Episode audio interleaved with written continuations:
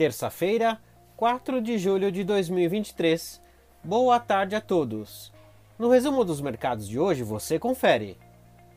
Com o mercado americano fechado por conta do feriado de independência, o dia foi marcado pela liquidez reduzida.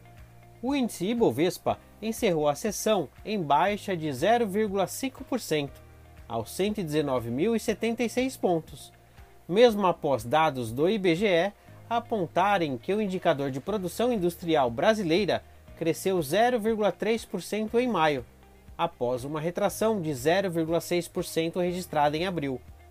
O indicador segue abaixo do patamar pré-pandemia, mostrando dificuldades de recuperação em meio aos impactos do encarecimento do crédito.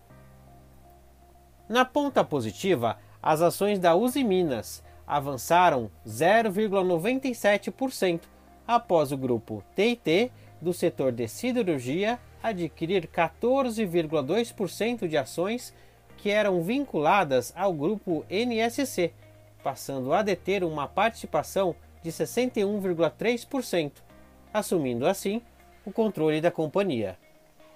Na ponta negativa, as ações da Reddor apresentaram um recuo expressivo de 3,67% em dia de decisão judicial que definiu a implementação do piso salarial para os profissionais de enfermagem, que pode pressionar a rentabilidade de empresas do setor de saúde no segundo semestre deste ano.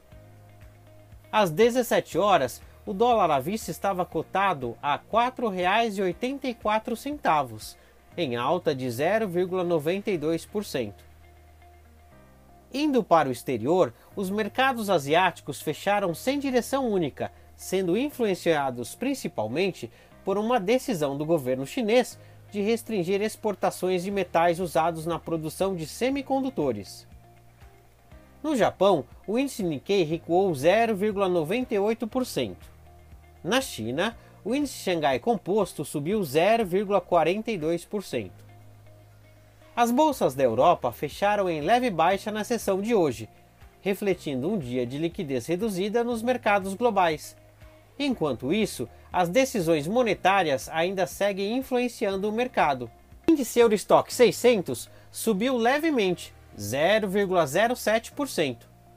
Os mercados financeiros nos Estados Unidos não operaram hoje devido ao feriado de independência. Somos do time de estratégia de investimentos do BB e diariamente estaremos aqui para passar o resumo dos mercados. Uma ótima noite a todos!